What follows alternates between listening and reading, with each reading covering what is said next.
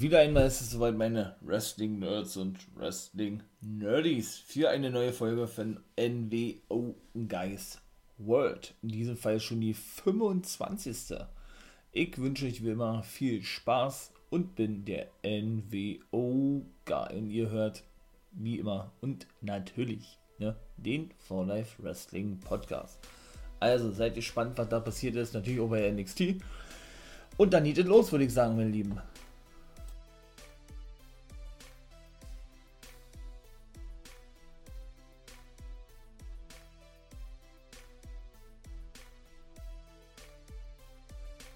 Mein lieber Herr Gesangsverein, was war denn das für eine AEW-Ausgabe? Wow, wow, wow. Also, das war ja eine glatte Eins, würde ich beinahe behaupten, ja.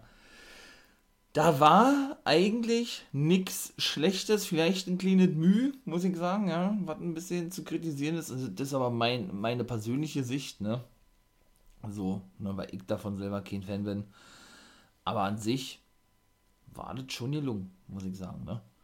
Erstes Match war gleich das United States Championship Match. Natürlich das von New Japan Pro Wrestling. Da ist ja John Moxley der Champ. Der traf gleich im ersten Match auf die japanische Legende 53, mittlerweile Yuji Nagata, auch ehemaliger World Champion bei New Japan.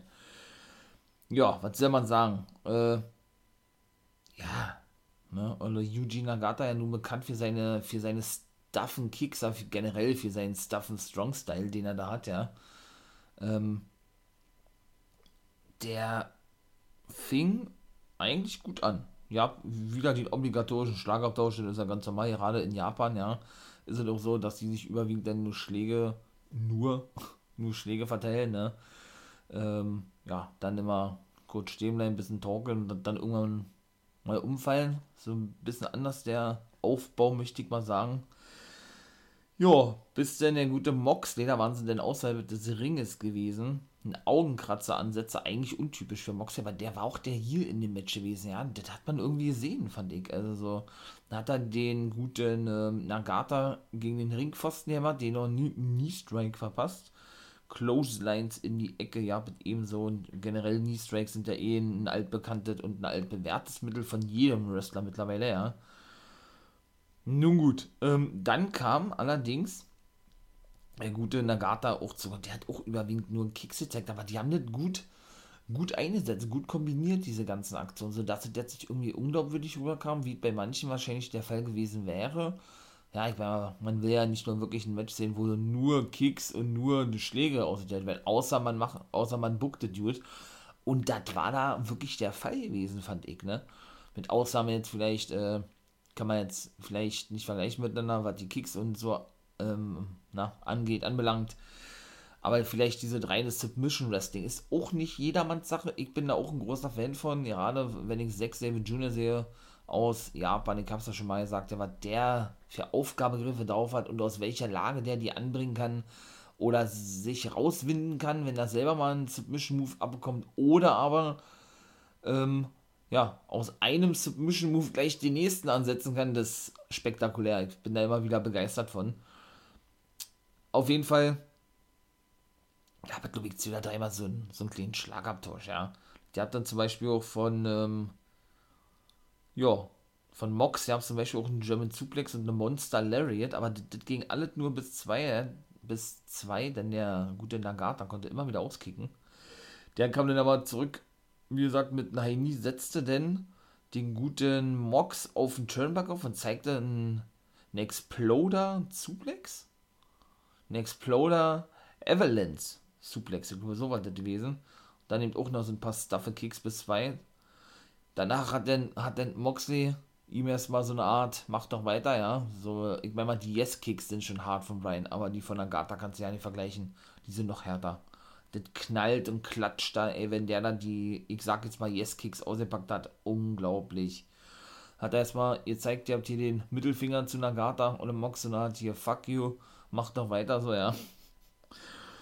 Ja, dann hat er ihn in den Sleeper genommen. Da konnte sich der gute äh, Nagata befreien mit den Gione. Das ist so wie auch sein Finisher, indem er dann ähm, so ein bisschen Undertaker-mäßig die Augen verrollt, weil er dann ja, so was wie ein Armbar ansetzt, wobei ein Armbar nicht Fujiyawa, aber ja doch das ist schon so eine Art vom Armbar.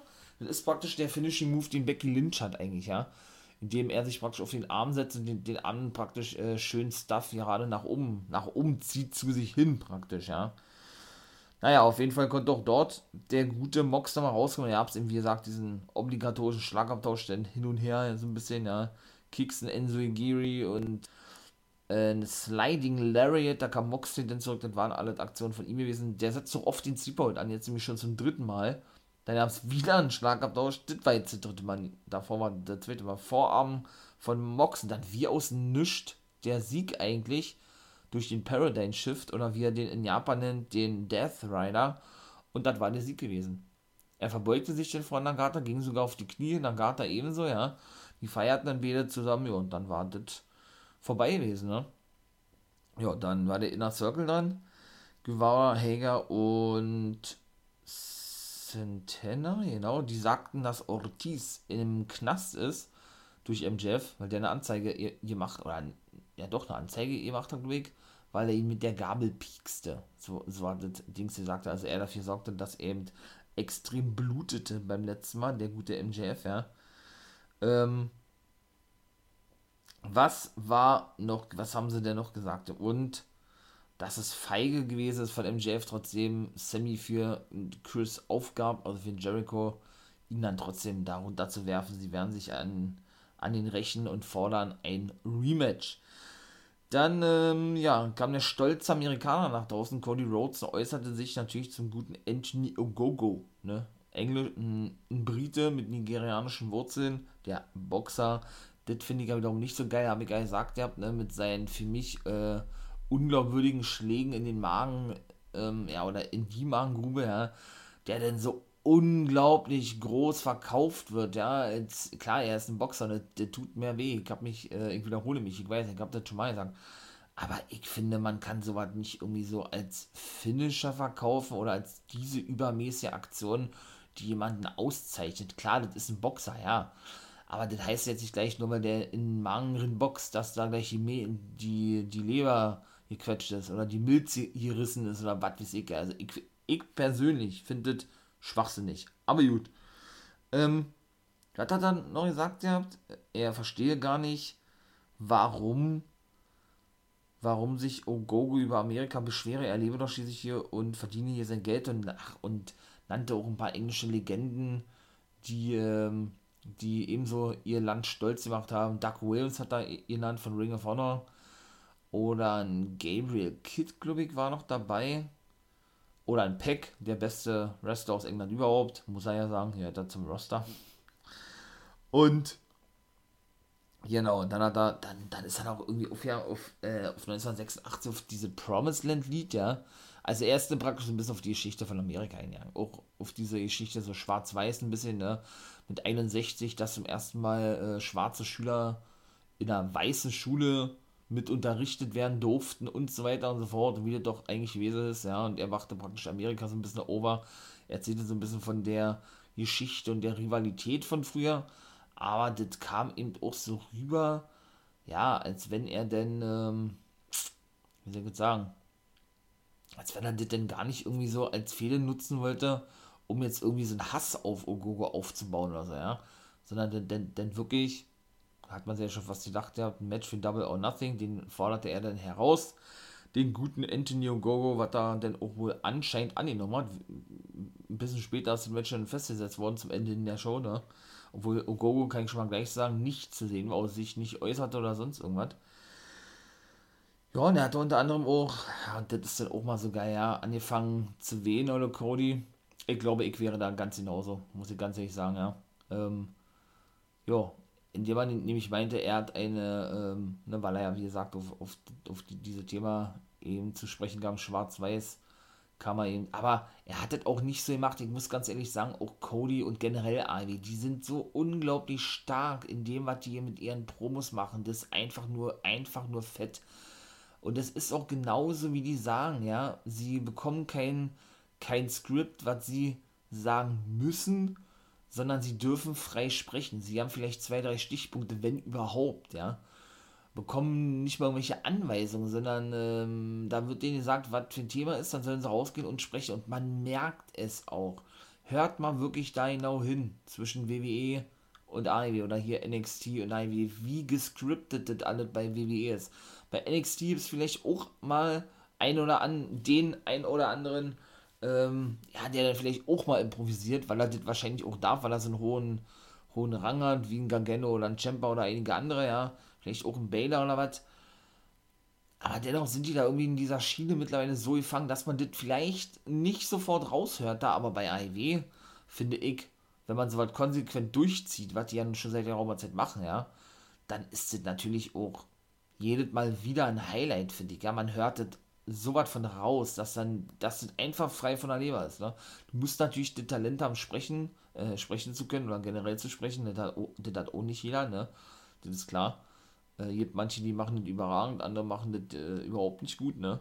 Kann ich bei WWE eine Beispiel nennen, kann ich dabei AEW jemanden nennen, den ich jetzt selber nicht so gut am Mike finde. Chuck Taylor würde ich da jetzt beinahe behaupten, wobei der natürlich immer sehr witzige und anzügliche Sprüche macht manchmal. Ja, Trent ist auch nicht so, so dolle, finde ich.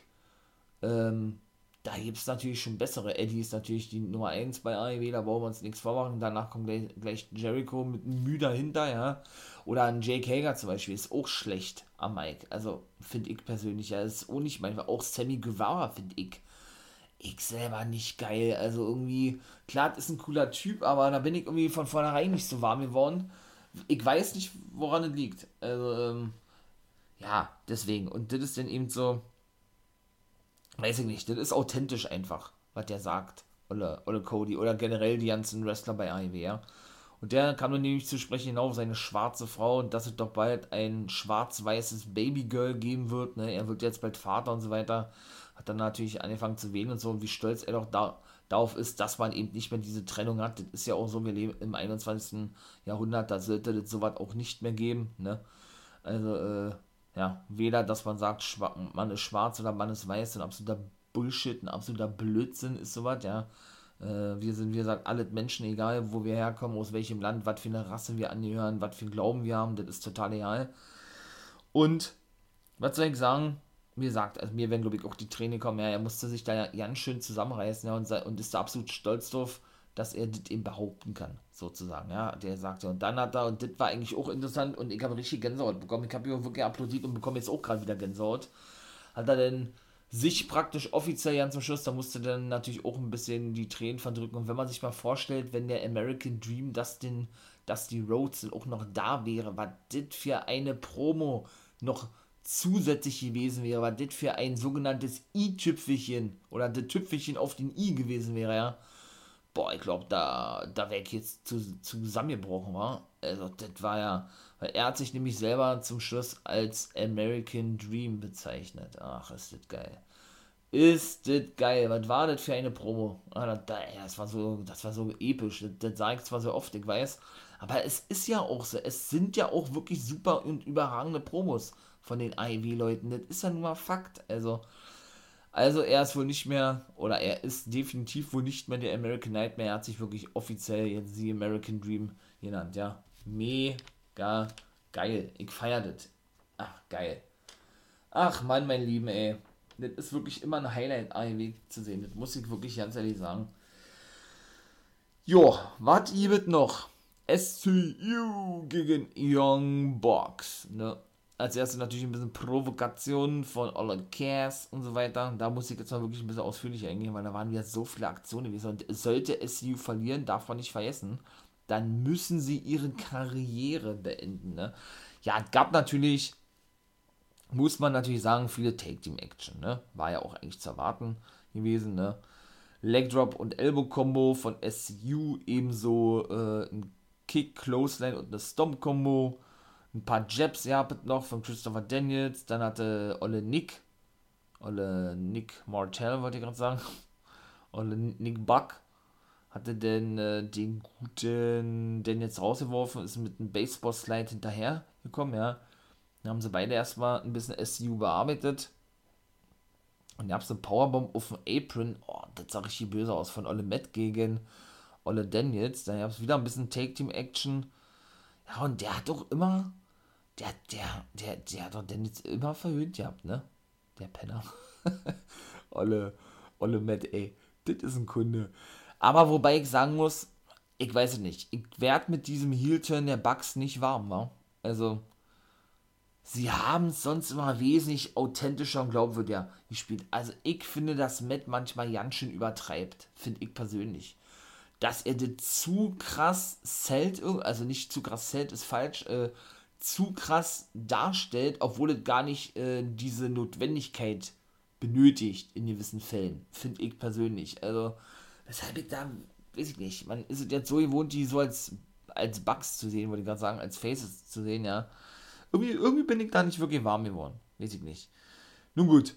Ähm, dann hatte Matt, glaube ich, den Ref abgelenkt, ja. Genau, und Nick hatte. Nick hatte nämlich eine Aktion gezeigt. Genau, und Olle Daniels kam dann auch zurück mit einem SDO, nachdem Cash schon davor oder danach räumte Cash auf. So sind richtig. Body Slam und noch ein Leg Drop bis zwei. Ähm, gegen Nick war die gewesen, genau, dann gab es noch Take Team Action weiter von SU Neckbreaker und eine Powerbomb Combo, glaube ich, war genau, Celebrity Rehab. Ihr habt auch noch ein BMI, wollte jetzt ansetzen, Matt konterte allerdings, einen Legdrop von Cass allerdings gegen den guten Matt, der dann richtig mit dem Schädel auf der Matte aufkam. Also Zellen, meine ich mal, tut er ja überragend, ne? generell die Bugs, also gab es noch weiter Kicks und Bulldog, weil ja dann der gute Cass erstmal am Start war gegen den guten äh, Nick, war gewesen, genau. Noch ein paar Kicks von Daniels, ja, den, dann den Lying Facebuster sozusagen, wo dann Nick Carter mal zurück, Nick Carter, Nick Carter, ah, geil, Nick Buck zurückkam, so. Dann gab's, äh, ah ja, und dann gab's erstmal einen Superkick außerhalb gegen Daniels, den, und den hat er dann irgendwie gleichzeitig mit dem Hinterkopf gegen den Ringpfosten befördert. Ey. Der hat dir blutet, ja. Oder, Alter, wie ein Schwein. Aber wirklich wie ein Schwein. Das sah ja, boah, nee, ey. Das ist da nur so raus, rausgespritzt teilweise, raus, raus. Äh. Und ich weiß nicht, ob das so geplant war, ne? Der Nick schaut da schon wirklich ganz, ganz, ganz komisch hin.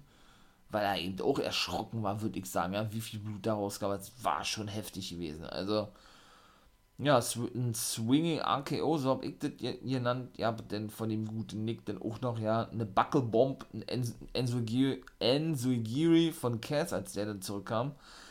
Dann, ähm, ich glaube, ein Roller, ja, ey, da, da waren so viele geile Aktionen schon wieder gewesen. Man weiß gar nicht, was man hier noch alles sagen soll oder dass man hier ja am vergisst oder so, ja. Eine Northern Lariat, ja, auch noch. Dann ja, praktisch gleichzeitig, äh, so ein Bridge-Cover, meine ich mal, ja, denn äh, der fing Nick ab mit einem Northern, mit einem Northern Lariat, genau, und hatte gleichzeitig äh, Matt praktisch schon eingerollt gehabt und gegen Nick zeigt er gleichzeitig ein Cover in die Brücke, also war auch geil, oder Cass, ja. Auf jeden Fall hat äh, Nick, glaube ich, ihn dann rausgeworfen, genau. Dann ähm, kam, dann wurde Olnox, wie war denn das da? Ähm, Genau, dann gab es einen Einroller und dann wäre eigentlich der Sieg gewesen für Guest, doch Nox wurde abgelenkt. So ist es richtig. Und was soll man sagen, das hat, das, das hat dem Match eigentlich nicht geschadet, aber hätte das eigentlich nicht gebraucht, finde ich zumindest, ja. Hatte denn, ähm, kommt das jetzt schon? Jetzt muss ich mal überlegen. Nee, kommt noch nicht, kommt denn gleich. Ähm, genau, ist abgelenkt worden vom guten, ähm, na, wie heißt er? Luke Gallows, genau. Und das war auch geil gewesen. Dann gab es einen Styles Clash bis zwei, allerdings nur gegen den guten Matt von Cass. Ne, kennt man ja, alter TNA mit Styles zusammen, Angel Styles. Ja, ähm, nee, gegen Nick war es gewesen, oder? War gegen Nick? Genau, auf jeden Fall kam Matt zurück und zeigte den Spear. Da hat er mal wirklich gezeigt, wie man auch ein Spear packt, obwohl man den eigentlich so gut wie gar nicht, gar nicht sieht oder nicht mal in seinem Ansatz hat, ja. Äh, nicht mal in seinem Repertoire hat. Dann, ähm, was war denn noch? Dann die Angel Rings, genau, gingen nicht durch beim ersten Mal, beim zweiten Mal schon. Ähm, was war noch gewesen? Ähm, genau, dann kam auf jeden Fall Olle Matt zurück und hatte auch so eine Anspielung gehabt, ne, an WWE, so wie da mit Styles gleich gerade gewesen ist. Und ich wusste ganz genau, dass er das schon sagt, weil er sich so platziert hat, er und sagte, sorry, brother, I love you. Natürlich in Anspielung an das letzte Match von Flair, was er verloren gegen Michaels. Und der daraufhin ja diesen Spruch sagte, Michaels ihn ja in die Switch in Music verpasste, die Karriere von Flair beendete. Ja, das ging aber auch nur bis zwei, mein Lieben. Dann gab es einen Yunagi und endlich den BMI vom guten Daniels, ne? Nick unterbrach das Cover noch gerade so. Dann, ähm, dann hat er den rausgehauen, glaube ich. Genau, und wie war das da? Und standen die auf dem Apron oder was? Da haben da irgendeine, irgendeine Aktion gezeigt. Auf jeden Fall hat Luke Gallows, genau, hat denn äh, eine Spraydose reingerollt zum Matt, wo so, wo ein Eisspray drin war, genau. Und als Daniels ihn dann, und Karl Anderson wurde attackiert von Cass, genau. Und als denn der gute Daniels, genau, sich den guten Matt greifen wollte, äh, sprüh, oder, ja, sprühte er praktisch diesen diesen Eisspray auf, ich sag jetzt mal die Wunde von Daniels, ne? Und ja. Setzte somit also auf unfaire Mittel. Das ist natürlich, hat auch noch zugeschlagen mit der Dose, ging aber auch nur bis zwei, was natürlich nicht so geil war. Dann gab es äh, den BTE-Trigger, ging dann durch genau bis drei, weil Cass nicht mehr eingreifen konnte und wir haben nicht neue Tag Team Champions, nein, wir haben die, die Titelverteidigung, die sind noch gleich abgehauen, aber wir haben damit das Ende gesehen von SCU. Cass war untröstlich, umarmte dennoch Daniels, ja, ja, riesen Applaus, weil keiner dazu wirklich glauben konnte und das war's gewesen. Bin mal gespannt, wie das da weitergehen wird. Ach Mann, ey. Ja, Mox und Eddie waren dann zu sehen. Eddie Kingston, die zerstörten nämlich den Private Dressing Room von, äh, ja, vom Inner Circle, ne? das war denn eigentlich auch schon. Dann war Christian Cage bei Fuentes, der hat auch immer gesagt zu Taz, der war auch in einem in Ringgear gewesen. Ich dachte, der hat dann vielleicht spontan ein Match, war aber auch nicht der Fall. Hat er irgendwann gesagt, der, äh, das war Taz, der sagt dann letzte Woche, er habe nicht mehr drauf, die Aktion sei nicht mehr glaubwürdig. Und seine Einstellung zum Wrestling habe sich geändert oder das, was Taz kritisiert habe, sei absoluter Blödsinn. Das treffe alles auf ihn zu. Denn, ähm, wie war das? Denn, denn man solle keine große Schnauze haben, sozusagen, wenn man sein, sein, sein Wort nicht Taten befolgen lassen kann. Ne? Denn Tess musste ja seine Karriere beenden damals. So hat das gemeint, während er ja nun zurück ist. Dann kam, dann hat er neu gesagt, ja, er nimmt an der Battle Royale teil, bei dem Double or Nothing, an der Casino Battle Royale, wird diese gewinnen und kann er denn jederzeit den Champion herausfordern, sozusagen, ne? Ja, da kam allerdings Matt Sandel mit dazu und sagte, er wollte den Hype-Train von Christian Cage beenden. Und er nimmt eben auch an dieser Battle Royale teil. Und weil Christian sagte, ey, schick mir irgendjemand nächste Woche, also von deinem Team Test, ich werde ihn besiegen, sagte Sandel, nee, nee, verzichte mal auf den, tritt mal, tritt mal lieber gegen mich an nächste Woche, denn das wird nicht so einfach werden. Hat er gesagt. Ja. Und das war dann eigentlich auch dort gewesen, ja. So. Was hier wird noch zu sagen? Das dritte Match, was wir denn hatten, war das, das dritte Match? Ja, das war Orange Cassidy gewesen. Orange Cassidy? Ja, das müsste Orange Cassidy gewesen. Orange Cassidy traf da auf den guten Trent Beretta, wollte ich gerade sagen. Wie komme ich denn darauf? Der traf auf Peck. So was. Auf Peck. Und Peck hatte dann nämlich ihm gleich die Brille abgenommen, den guten Orange Cassidy. Und der dominierte wirklich richtig lange das Match, ja muss ich wirklich sagen, hat ihn diverse Male in der Absperrung geworfen, hat dann praktisch so einen Slingshot gezeigt, wie man das dann sonst mit den Seilen zeigt. Nur, dass er das eben über die Absperrung gezeigt hat. Also, er war hinter der Absperrung und äh, Orange Cassidy wollte gerade rüberkommen, hat dann praktisch seinen Kopf nach unten gezogen auf die Absperrung, so wie man es auf, auf dem Seil macht. Ja, Shotgun Dropkick hat er auch drei, glaube ich, ausgepackt. Den dritten, der, der dritte ging dann auch in den Nacken und alle wohlgemerkt vom äh, Top Rope, ne? Ja, dann kam Cassidy mal kurz zurück oder rollte sich dann wohl immer weg, was Olle Peck nicht so geil fand. Dann gab es den Cassidora in die Ecke vom guten äh, und Cassidy, genau. Peck hatte den Thrust-Kick ausgepackt, glaube ich, und dann Liger Bomb war, ging auch nur bis zwei. Peck hatte dann wieder und Cassidy rausgestoßen, rausgeworfen und der hatte sich wirklich verletzt gehabt, so wie das aussah. Aubrey Edwards, ich, war das, die ging immer hin und, und, und ja, ließ das mal so ein bisschen überprüfen sozusagen, ja. Dann kam, war das da schon gewesen?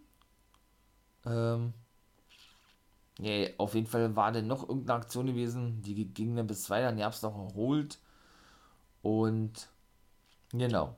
Und dann wurde Cassidy untersucht. So ist es richtig. Und Kellis kam dann nach draußen, lenkte praktisch Becker und sagte, ja, es ist egal, wer hier gewinnt, Kenny wird eh den Titel verteidigen. So, und der kam dann auch Kenny allerdings hinterrücks in den Ring, attackierte Peck, streckte den nieder. Aubrey Edwards hat das nicht gesehen, ne?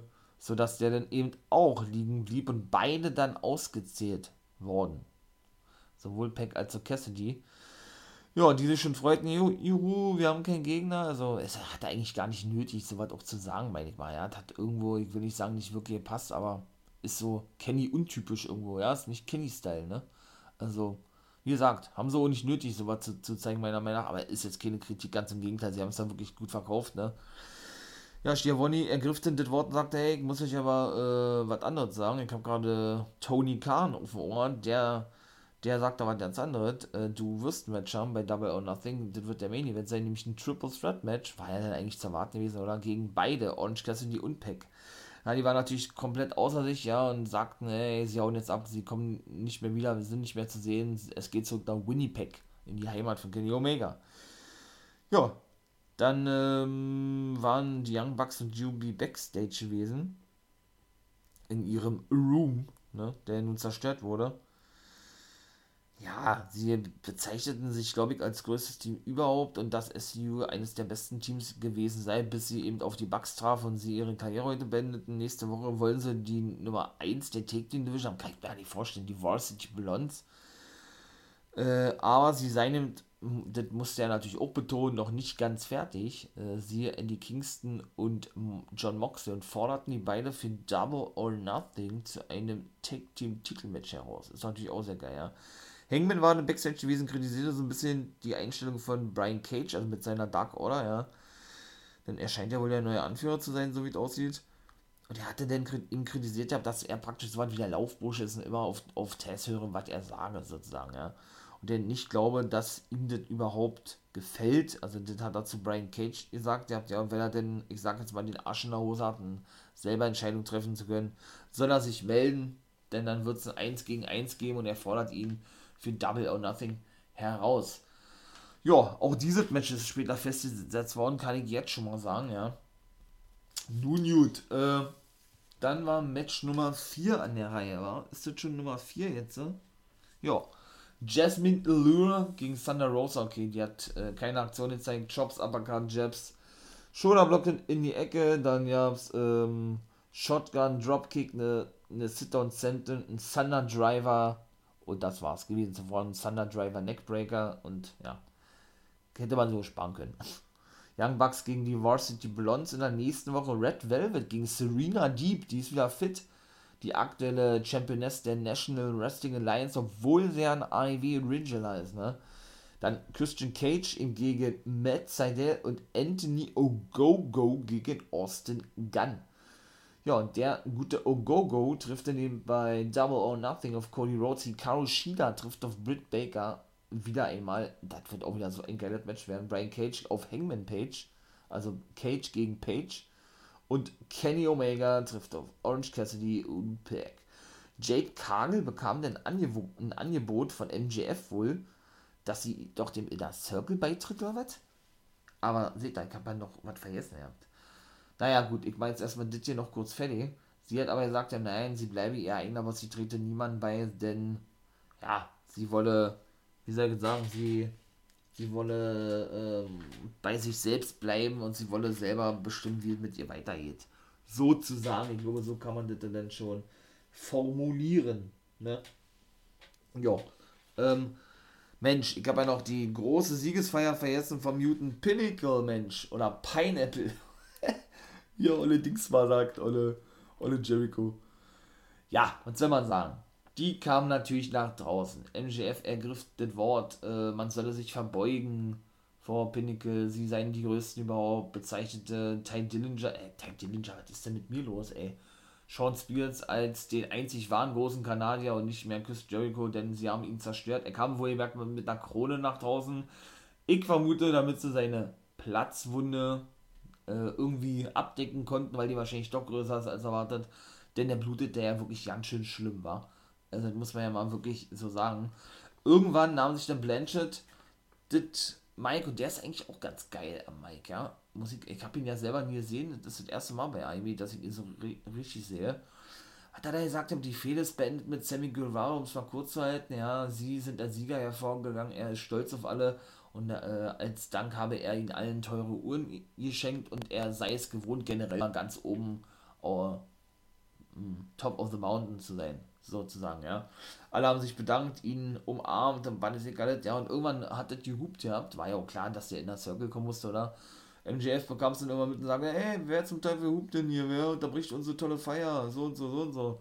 Ja, dann hat das Sammy da kurz was gesagt gehabt, dann kam er praktisch nicht mit einem Pickup-Truck, sondern mit so einem kleinen Geländewagen ran, wo hinten so ein Promo-Poster oder so ein Poster von äh, Little Bit of Bubbly zu sehen war, von Chris Jericho, der dann auch eben äh, hervorkam ähm, aus diesem Verdeck, was keiner dachte, weil er ja eigentlich, so dachte man nicht, ja, ne, jetzt erstmal rausgeschrieben ist. Der sagte denn, oder der fragte dann mal zweimal Max nach Rematch und ob er sich sicher sei, dass, äh, dass sie dem Inner Circle keins geben wollen. Und er sagte mal, no, wollen wir nicht. Und dann hat er Buchstaben mit N-O, no. Verstehst du nicht, oder was? So, ja, und die hat nämlich einen Wasserwerfer installiert gehabt, vorne auf dem Auto. Und das ist das, was ich meine. Da bin ich jetzt kein, kein Fan von, von so einem, ich will, ja, ich vergleiche das mal ja mit so Trash-TV, nee, das ist Schwachsinn. Hat schon sehr Attitude-Ära-Style gehabt, ja. Haben denn da rumgespritzt mit ihrem äh, Wasserstrahle an, das sind natürlich ausgerutscht. Die haben schon, die haben schon glaubwürdiger verkauft, als, als sie das schon mal gemacht haben. Das war die einzige Sendung, die, glaube ich, nicht so doll war bei AEW. Da war auch irgendwas gewesen, ich wüsste ja nicht mehr genau. Das haben sie sehr unglaubwürdig verkauft. In der WWE verkaufen sie sowieso nicht gut, sowas, ne? Da braucht man ja nicht äh, lange drum herum reden um den heißen Brei. Schlussendlich war MJF ihm so angepisst gewesen und sagt, okay, du, du bekommst dein Rematch, äh, du alter Bastard, so eine Art, ja. Allerdings dann natürlich bei Double or Nothing. Ähm, ich, doch, hat er zwar jetzt nicht gesagt, er hat das Datum genannt von Double Nothing, was ist denn das? Ende des Monats oder was? 29., 30. Und sagte, äh, dann aber nur, wenn ihr bei einer Niederlage euch auflösen müsst. Jericho hatte zugestimmt.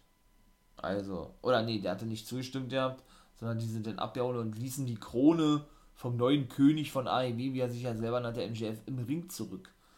Ja, dann Sit-Down-Interview mit Britt Baker, das war auch geil gewesen. Also ich war eigentlich kein Britt Baker-Fan, ich muss ganz ehrlich sagen, das ist eigentlich eher selten bei mir, dass ich ähm, dann jemanden im Nachhinein, wenn ich den schon ein paar Jahre kenne, den dann doch irgendwie geil finde, weil der sich immer so stetig weiterentwickelt, ja.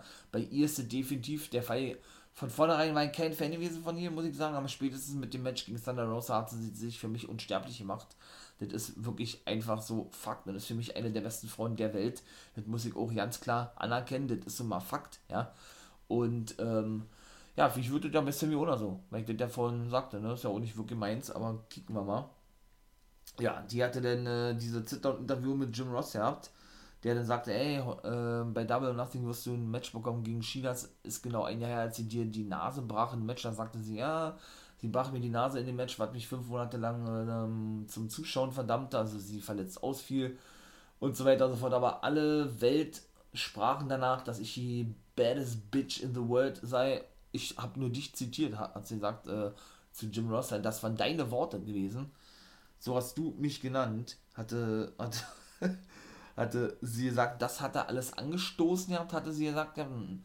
und hat mich praktisch zu der Person gemacht, äh, zu der ich heute bin. Alle, alle haben von mir gesprochen, alle sprechen von mir, ich bin sowieso die Beste der Welt. Und ja, sie werden sich den Titel holen, das steht definitiv fest.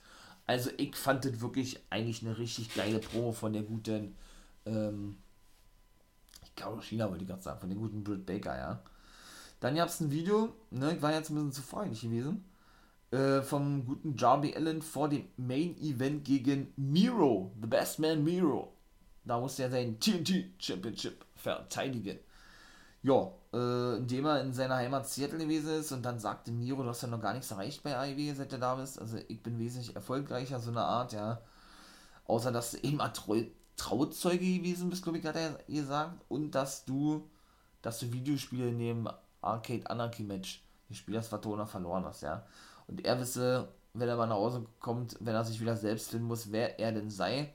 Und Miro eben nicht. Und er werde auch definitiv nicht den Titel gewinnen. Ja, das war irgendwie auch ein komisches Match gewesen. Ich will nicht sagen, die haben vom Wrestling-Stil nicht zusammengepasst, aber irgendwie war das trotzdem Ja, merkwürdig gewesen. Nun gut, auf jeden Fall war es denn so gewesen, dass äh, Miro gleich Darby Allen attackierte. Ne? Warf ihn diverse Male ähm, ja, in die Ringabsperrung und so weiter und so fort, ja. Zeigte dann auch immer den Matschka-Kick, was bis 2 ging. Nennt dann überhaupt noch Matschka-Kick? Ich glaube nicht. Nun gut, auf jeden Fall hat er dann noch ein paar weitere Aktionen gezeigt gegen Allen. Äh, ja, äh, bis denn der eben zurückkam mit einem mit dem Cannonball Suicide haben sie den glaube ich genannt. Dann wollte er den Coffin zeigen zum Ansatz und fing Amiro ihn ab zum German Suplex bis 2. Also den hat er ihn wohl nach draußen verpasst gehabt, ja, außerhalb de des Rings. Ja, dann kam natürlich Scorpio Sky an, attackierte Sting, ne, der ja nun wirklich als Mentor fun fungiert für den guten Darby Allen. Miro äh, wirkte ihn dann noch, äh, wo sie wieder im Ring waren, eben in die Ringseile und verpasste ihn Uppercut, Elbow, diverse Kicks provozierte dennoch ständig, ey, macht mal noch Lärm für Darby Allen, macht mal Lärm und boot mich aus in Art. Also Miro ist auch ein geiler Heel, ey. Das muss man wirklich mal so ganz klar sagen, ja. Dann gab es einen Gutwrench Suplex von ihm, hat man auch noch nicht so oft gesehen, finde ich, ja. Dann gab es so eine ganze Weile einen Bärhack und Allen kam damit zurück mit einem Sleeper holt, dann hat er mal zu, zum ersten Mal so richtige Aktionen gezeigt, ja. Miro konnte sich aber dann retten wiederum. Hat er wieder ihn angesetzt, einen Sleeper holt und Allen ähm, wie war das? Ja, hat Miro die ganze Zeit ins Gesicht gegriffen oder an die Nase gezogen oder irgendwie sowas, ja. Und Miro rannte dann einfach mal, der rannte einfach mal mit dem guten Darby Allen volle, volle Möhre in die Ringabsperrung drin, ja.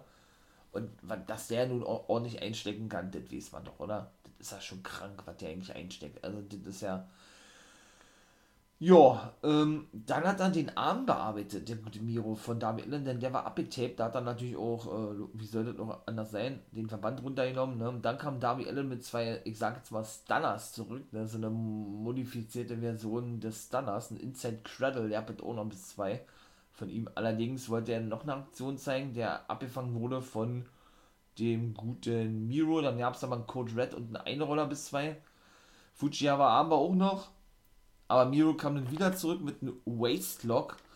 Also sprich, müsst ihr euch vorstellen, dass er praktisch ähm, einen Armbar ansetzte, Ellen, und Miro konnte in den Waistlock, so wurde den genannt, wobei ich sagen, sagen wollte, das war eigentlich so halb schon der Accolade gewesen, ja. Und was soll man sagen? Darby Allen klopfte wirklich ab. Miro ist neuer TNT-Champion. Krass. Also, ich muss aber auch ganz ehrlich sagen, ich hatte schon von vornherein so ein Gefühl gehabt, ich habe auch mit meinen Wrestling Buddies da, ihr quatscht drüber, ne? Wie gesagt, äh, ne, ihr könnt auch gerne mal, mal bei Twitch vorbeischauen, habe ich ja gesagt. Da wird dann vielleicht auch mal jemand von meinen Buddies zu Gast sein, ne? Äh, der eine oder andere. Montag, Dienstag, Freitag ab 0 Uhr. Ich weiß, das ist spät, aber ich will das ja mal mit den Reactions dann live machen. Zwei Stunden so ein bisschen Wrestle Talk und danach dann eben die jeweilige Show. Ich würde mich freuen. Und ja, Sting wurde dann natürlich wieder attackiert von Sky und Page. Dark Order machten denn den Safe? Hm, wie ich jetzt ehrlich gesagt, ja, nee, Miro freute sich natürlich noch provoziert, dass er ey, kick mal her, ich bin Champion, ja. ja da, von Darby Allin Sting war erstmal nichts mehr zu sehen gewesen, ja. Wie gesagt, ich hatte schon so ein Gefühl gehabt, dass Miro das Ding reißen darf, ja, weil die haben ihn so übermäßig krass als Singles Wrestler aufgebaut. Eine Niederlage hat er in dem Take Team, ja, dieses Anarchy äh, Match, dieses Arcade Anarchy Match, genau. Aber sonst hat er jedes Match gewonnen, meine ich mal, ja. Und was soll ich sagen, dann kam Jake the Snake nach draußen, Quatsch, Lance Archer nach draußen, Jake the Snake musste ihn zurückhalten, weil, Ar weil Archer dann gleich klar machte, ey, der Titel, der gehört mir. Und Miro sagte dann, na dann komm daher, komm daher, so eine Art. jo, meine Lieben, das war gewesen. Überragend, überragende AEW, monstermäßig, monstermäßig, richtig geil, hat mir richtig gut gefallen. Und ich bin mal gespannt, wie ein Flitzebogen war. Jetzt bin ich schon bei 40 Minuten nur bei AEW, oh Gott. Ähm, wie es weitergeht mit, ich mache aber keinen separaten Part, ich mache das hier jetzt noch eine knappe halbe Stunde, eben auch mal die NWO-Guy. Der jetzt Folge ein bisschen länger war, mein Lieben. Und knall jetzt hier oder gleich hinterher NXT raus. Also AEW übermäßig geil, monstermäßig fett, ne? Und jetzt kommt, mein Lieben, NXT. Also bleibt dran, nicht abschalten. Ist ja wohl klar, oder? Also, jetzt jedet weiter mit NXT. mein Lieben. Dann also noch NXT. Ich denke, das wird aber nicht so lange dauern und mir ist mir auch gerade eingefallen, sag mal, das ist ja die 17. Folge, nicht die 25. Mensch, Mensch, Mensch. 25. Folge war ja Guys Review of the Week. Ja, was soll ich sagen? Äh, ja, war diesmal sehr wenig gewesen, also sehr wenig im Sinne von wenig neue Superstars, generell Superstars in der Show, ja, finde ich zumindest. Ich bin ja ein Fan davon, wenn äh, eine Sendung jetzt nicht unbedingt voll gepackt ist, aber dennoch viele Elemente hat, ja, Vignetten, Clips, Matches, Interviews, äh, Debüts und also was, ja, das war ja eben Bombe gewesen in der letzten Woche, vor zwei Wochen oder die letzten zwei Wochen, ja. Das war jetzt aber leider nicht so der Fall gewesen, ne?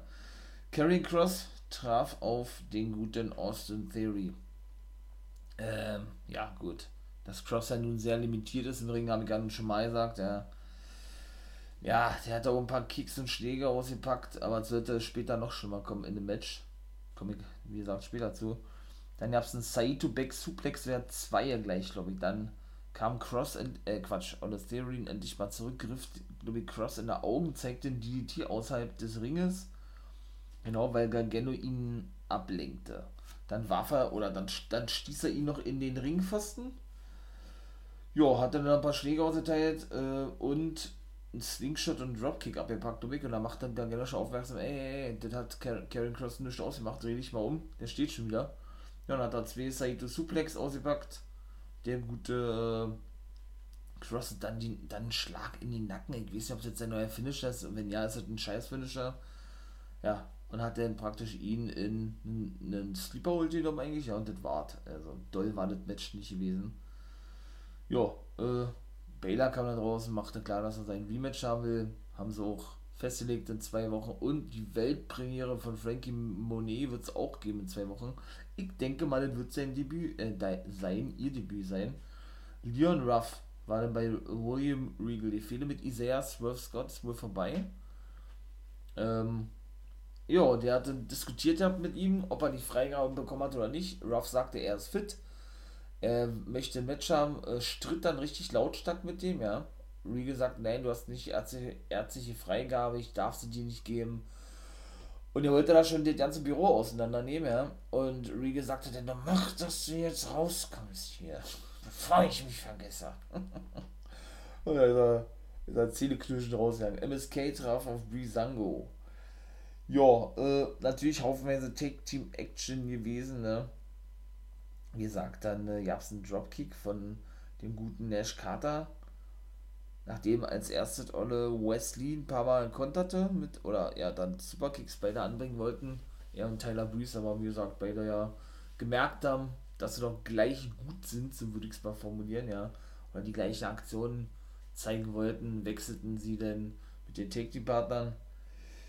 Ja, ähm, und das war auch eine coole Aktion gewesen, ja. Da gab es nur eine Whip-In in die Seile und oder Fan, mit Fandango war das. Da haben sie das Spielchen gespielt, MSK, ja, die legten sich dann immer flach auf die Matte, kennt man ja, ne? Und der Gegner, den von äh, Fandango, ähm, ja, lief dann immer über diese rüber. Irgendwann kam Taylor Breeze mit dazu, dann liefen beide über, über diese rüber, ja, während er dann mit, mit Ole Breeze aneinander krachte, der dann sich dann draußen holte ja, und er dann weiter, aber schon K.O. gewesen ist und weiter über Wesley und Nash Carter sprang, stand auf einmal der Referee Daryl Sharma im Ring, ja, und machte einfach mit, ne, sprang dann auch über Fandango rüber, die alle waren jetzt mal perplex gewesen und waren da los und schlussendlich fing er sich dann in Aktion ein, Olle Fandango. Ja, äh, Carter wollte denn, was wollte der zeigen, irgendwie Double Salto rückwärts mit einem Knee Drop oder was. Das ging aber nicht durch, weil Fandango ihn in die Ecke warf und einen Falten Arrow zeigte bis zwei. Dann Olle. Äh, dann gab es einen Shoulder Tackle oder was von von war das Nash Carter gewesen? Ich weiß es ja nicht. Nash Carter, Wesley, die ehemaligen, äh, wie heißen sie denn? Die ehemaligen Rascals von Impact Wrestling. Genau so ist es. Ja, dann äh, gab es einen Back-Suplex und Schlagabtausch und wie so oft, ja, dann gab es ein paar High-Flying-Action, Top Rope Somersault und Moonsault und was da nicht alles mit bei gewesen ist, ja. Äh, paar, paar Kicks haben sie natürlich auch noch ausgepackt, wie soll das anders sein? Und schlussendlich konnten sie gewinnen mit, wie nannten sie das, die, die Strong Mission, Strong Mission zum Sieg oder was? Ja, der gute Gargano war dann bei Regal verstand nicht, warum nächste Woche er seinen Titel verteidigen muss gegen, genau, Bronson Reed. Weshalb eben der gute äh, Gargano sehr angepisst war, ne? Und die guten Regal eben aufsuchte. Ja, den zur Rede stellen wollte, er sagt aber schlussendlich äh, schon angenervt wegen Leon Ruff, ne? Sagt er, komm, du hast nächste Woche ein Match, mach, dass du rauskommst. Wollte als jetzt den Schlagring nehmen und den dann da irgendwie ja, zerstören durch die Ringe, sagt, da wage dir ja nicht, hat er gesagt. Da hat er stattdessen den Bleistift und die zerbrochen, Olle Gageno. Ja, kann man dann nach draußen, oh, das ist auch so langweilig. Ich bin eigentlich auch ein Bruiserweight-Fan mit Olle Oni Lorcan. Der hatte später noch ein Match gegen Kyle O'Reilly. Der gute Oni Lorcan. Ja, er ist der härteste und baddest Mother effing Lover, ne, wie alle Styles sagen, in the world. Und wer sich traue, nach draußen zu kommen, der soll das jetzt beweisen. Er werde eh früher oder später Champion werden, hat er sich dann Cross gemacht, ja. Dann kam Leon Ruff nach draußen, attackierte ihn äh, hinterrücks, die kleine Mistmade. Äh, ja, also setzte sich praktisch über die Anweisung von Regal hinweg, ne?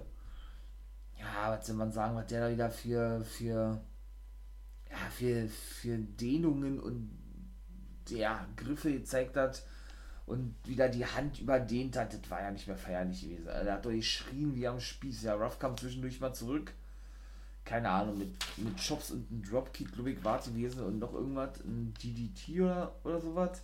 Missile Dropkick war gewesen, genau.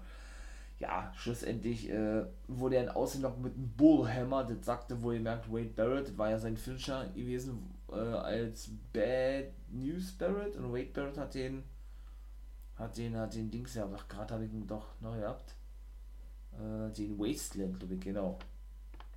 Ja, schlussendlich, äh, Via Referee Stoppage wurde das Match abgebrochen, weil Ruff nicht in der Lage war, weiter zu kämpfen. Ja, was wird noch? Und das war dann richtig geil. Hit Row, Hit Row. Hat mir richtig gut gefallen. Geile Entrance. Das neue Stable der NXT kam da draußen. Haben wir ja letzte Woche schon gesehen. Isaiah Swerve Scott, AJ Francis, Brianna Brandy und Ashanti Tier Donis, der eigentlich in der Cruiserweight Division dabei war. Also ein reines schwarzes Säbel, richtig geil, feier ich jetzt schon. Mega nice. AJ Francis hat ja nun letzte Woche eingegriffen Leon Ruff attackiert, ne, weshalb Swerve ja gewann. Brianna Brandy und äh, Shandy Diodonis äh, tauchten dann auf der Stage auf und dann war ja dann sehr abrupt zu Ende gewesen, ja, hatte ich ja ein bisschen kritisiert gehabt. Ja, und das war auch geil. Sie holten dann praktisch einen Stuhl rein, das sollte praktisch ja so dargestellt sein, die ganzen Clips, die dann immer da backst, äh, Backstage waren, oder nicht Backstage waren, die ganzen ja, Clips zu Isaiah Swerve Scott, als er sich immer zu seinen Matches äußerte gegen Ruff, da hat man ja, ja die alle drei so immer vereinzelt oder auch zusammen schon im Hintergrund gesehen. Man hat, hat aber die Gesichter nicht erkannt, ne? Ich weiß nicht, war das eine Diskothek gewesen, Barbershop oder irgendwie so, das würde natürlich passen. Er saß auf jeden Fall auf dem Stuhl und sagte, ja, er umgibt sich endlich mit Leuten, die ihm gut tun, er habe endlich zu sich selbst gefunden. Ja, alle brachten sich dann noch over, ne, was Ashanti sagte, wusste ich gar nicht so genau. Brianna brachte das Stable an sich over und AJ Friends hatte wirklich einen Freestyle am Start gehabt, ja. Dass er ehemaliger Footballspieler sei und sei in einer anderen Liga gewechselt. Dann sei er irgendwie im Fernsehen unterwegs gewesen. Jetzt ist er bei WWE und bei NXT und räume hier auch auf und so weiter und so fort. Das war geil gewesen. Muss ich sagen, hat mir richtig gut gefallen. Big Mike spannend, was da alles zu werden Genau, Cross gegen Baylor in zwei Wochen und die Debüt-Weltpremiere von äh, Frankie Monet, habe ich ja schon erzählt. Und danach, boah, und es ist genauso, wie ich es schon erwartet hatte, meine Wrestling Wrestling Es war so langweilig gewesen. Eines der langweiligsten Matches, was ich wahrscheinlich je gesehen habe, was NXT betrifft, beziehungsweise die Women's Division. Raquel Gonzalez konnte den Titel verteidigen, was anderes habe ich auch nicht erwartet gegen Mercedes Martinez. Ich will euch gerne was sagen, ich kann es aber nicht, weil es waren, glaube ich, 15 Minuten gewesen, das Match, und alleine davon waren 9 Minuten nur Schläge und Dritte. Es ist wirklich so, kein Witz. Also, Schläge von Martinez, dann von Gonzales, dann sind sie zurückgekommen, dann gab es noch zwischendurch einen Hol, dann gab es wieder Dritte, wieder Kicks, äh, wieder Schläge. So ging es die ganze Zeit.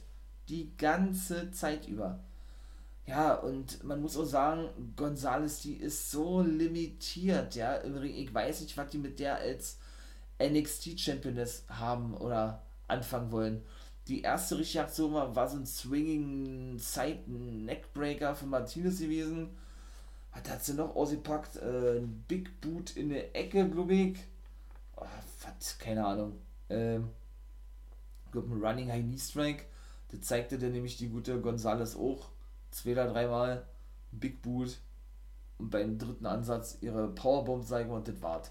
Also, Martinez, eine ehemalige Mixed Martial Arts Fighter, das merkt man auch richtig. Also, die ist wirklich eine gute Wrestlerin. Ich kenne sie ganz anders äh, in der Independent-Szene. Ganz anders. Also entweder muss sie sich extrem, extrem einschränken, was diese Aktion betrifft. Man muss ja eh so einen gewissen WWE-Stil sich aneignen. Ne?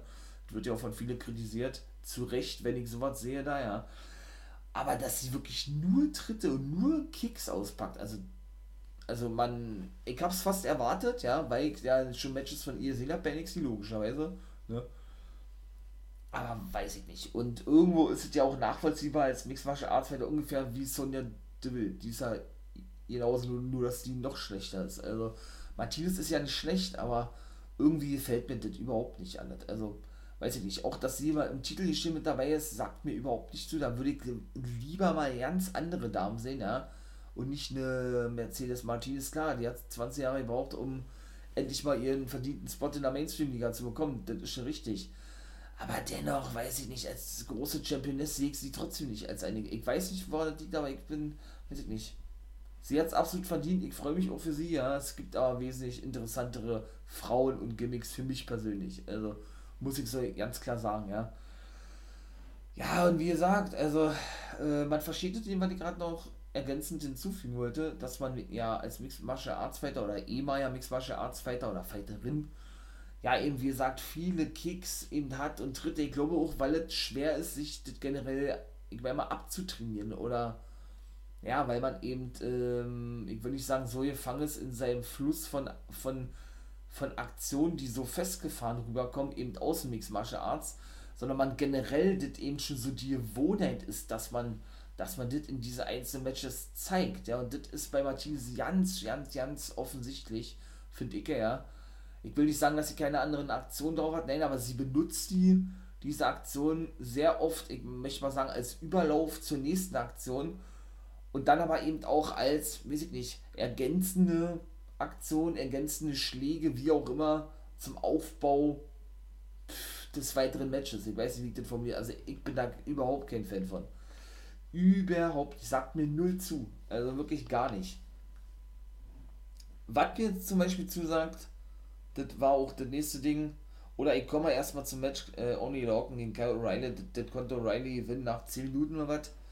Da kam da auch Bobby Fish noch kurz danach nach draußen. Da komme ich jetzt gleich zu Brainbuster und Flying Knee Drop und das war gewesen. Genau dann attackierte denn noch den guten O'Reilly, weil ja der mit am Ring war. Genau, Bobby Fish machte den Safe er bedankte sich bei seiner Hilfe, sagte aber, ey, ich bin jetzt von nun an allein unterwegs. Fisch sagte, ja, ja, ich weiß, ich habe noch meine eigenen Probleme zu klären. Also die sind wirklich auch komplett getrennt an Disputed Era, ne?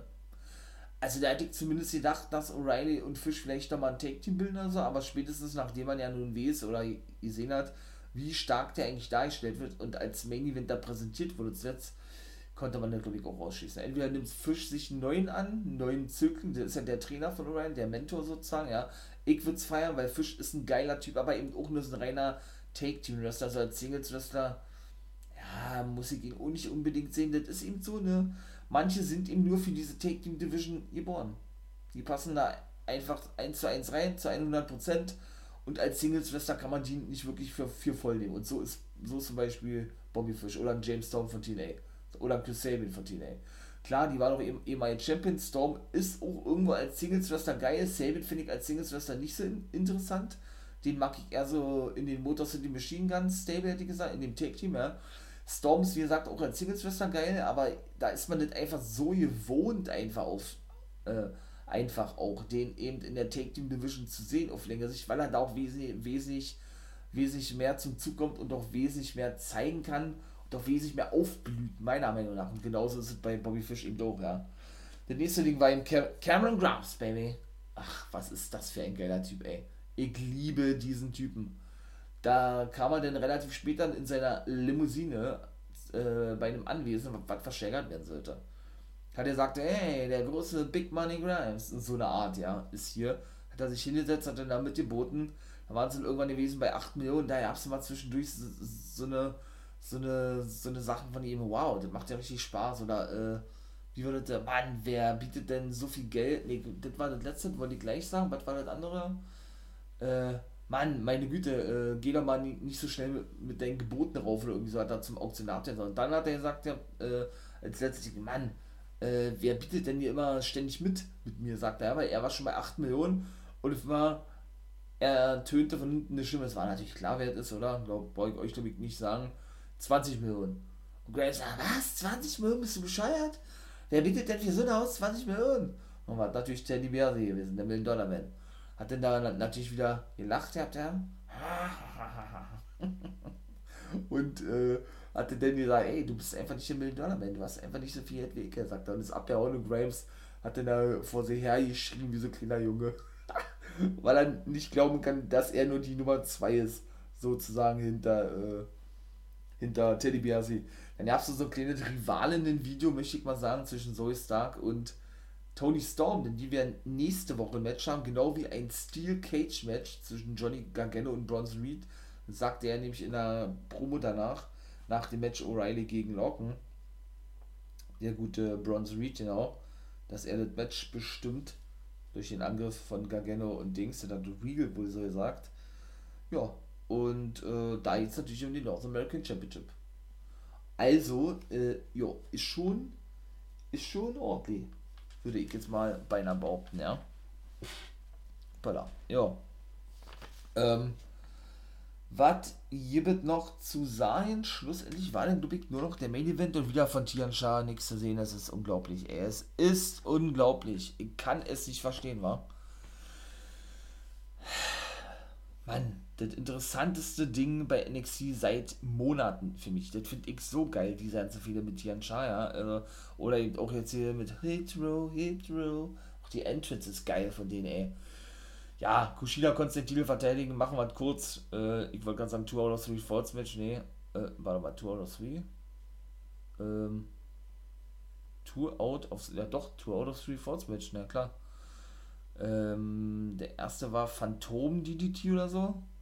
Nennt er den, glaube Escobar. Escobar. Dritter war dann praktisch so ein. Was war Irgendein, irgendein Haltegriff mit Einroller und der zweite war ein Armbar. Und Kushida hat den Titel verteidigt gehabt. Was kann man sagen? Schlussendlich, ich freue mich auf Hitchrow. Geiles, geiles neues Stable. Mag ich jetzt schon. Entrance geil. Wie gesagt, äh, generell gefällt mir von vornherein Bombe. Richtig, richtig nice. Hätte man es ehrlich gesagt auch nicht so erwarten können mit Isaiah Scott, finde ich zumindest, ja. Ja, doch. So an sich kommen sie an AEW leider wieder nicht dran, ne? NXT, ja, es war nicht schlecht, aber ich habe schon wesentlich bessere Folgen gesehen, gerade in den letzten zwei Wochen. Mit den letzten zwei, drei Wochen, also mit den Folgen, die sie da produziert haben, können sie diesmal nicht mithalten, NXT. Das ist so. Dafür war mir diesmal zu wenig gewesen. Zu wenig Matches, zu ja, zu wenig Segmente und so und, und teilweise gehen mir auch viele Matches viel zu lange. Also wirklich viel zu lange. Gerade wenn es so um diese großen Männer geht, die großen Namen, ja, Thatcher und Champa, dauert mir alle zu lange, die ganzen Matches. Muss ich ganz ehrlich sagen, also. Hm. Ja, und was ist mit Alexander Wolf und Killian Dane? Sollten die nicht auch ein Match haben gegeneinander? Ich weiß es nicht. Hm. Falls ich irgendwann verpasst haben sollte, war, lasse ich euch das gerne wissen. Ja, und ihr sollt natürlich auch wissen, wie ich vorhin schon sagte, dass ich bei Twitch bin, nur mal ganz kurz, falls ihr da Interesse dran habt, Montag, Dienstag, Freitag, ab 0 Uhr, 2 Stunden Wrestle, Wrestling oder Wrestle Talk und dann geht's los mit den Reactions zu den, zu den, zu, zu den einzelnen Shows. So, meine Lieben, das war's. NWO's World ist over, ist vorbei. Ich freue mich schon auf die nächsten Folgen, ganz klar. Lasst gerne einen Daumen nach oben da, ein Abo da, wie man das auch immer nennen möchte, ne, wenn ihr den For Life Wrestling Podcast unterstützen möchtet. Das wäre natürlich sehr nice. Auch in den Social Medias kommt jetzt demnächst äh, mal wieder etwas, ja. Da werde ich, denke ich mal, wieder ein paar News rausknallen und so weiter und so fort.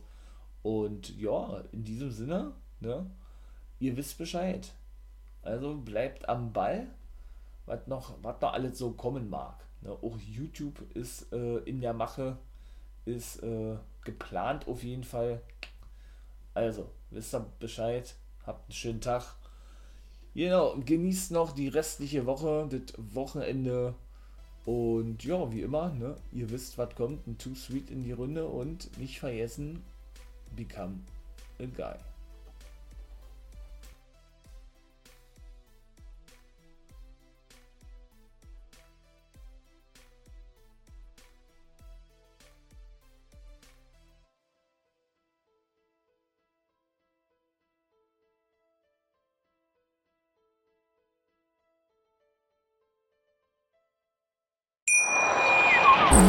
Viele Kaffees waren es heute schon? Kaffee spielt im Leben vieler eine sehr große Rolle. Und das nicht nur zu Hause oder im Café, sondern auch am Arbeitsplatz. Dafür gibt es Lavazza Professional. Kaffee am Arbeitsplatz, der genauso lecker schmeckt wie in eurem Lieblingscafé. Die perfekte Kaffeelösung für jede Art von Unternehmen. Klein, mittel, groß. Ihr habt auf jeden Fall einen Kaffee, der schmeckt. Die richtige Motivation für eure Arbeitstage. Alle Infos zu Lavazza Professional findet ihr auf lavazzapro.de mit allen Kaffeelösungen für euer Büro. Ich habe mich natürlich schockverliebt, weil die war wirklich ganz, ganz klein. So begann die Mensch-Hund-Beziehung zwischen Christina und Tierschutz und Frieda. Und wie es danach, nach dem ersten Moment der Verliebtheit, so weiterging und welche Klippen es danach zu umschiffen galt, das hört ihr in der neuen Ausgabe von Iswas Dog, dem Podcast für harmonische Mensch-Hund-Beziehungen. Iswas Dog? Mit Malte Asmus. Überall, wo es Podcasts gibt.